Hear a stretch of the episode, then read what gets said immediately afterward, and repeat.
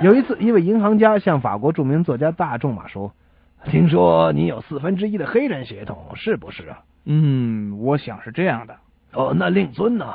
一半黑人血统。”“呃，令祖呢？全黑。”“呃，请问那令曾祖呢？”“人猿。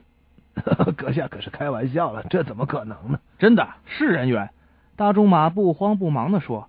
我的家族从人猿开始，而你的家族到人猿为止。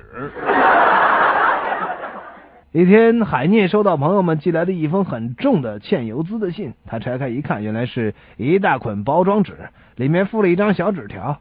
我很好，你放心吧，你的梅尔。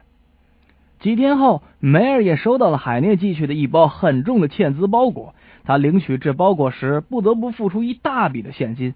原来里面装的是一块大石头，也附有一张纸条。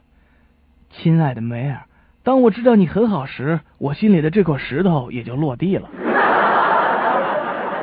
德国小说家、作曲家霍夫曼到柏林的一个新贵家做客，用餐之后，主人领他观看豪华的住宅。谈到仆人，这位暴发户漫不经心的说：“他一个人需要三个仆人扶持。”谁料到小说家说他单洗澡就有四个人来扶持他，一个给他放好浴巾，另一个试水温，还有一个检查水龙头。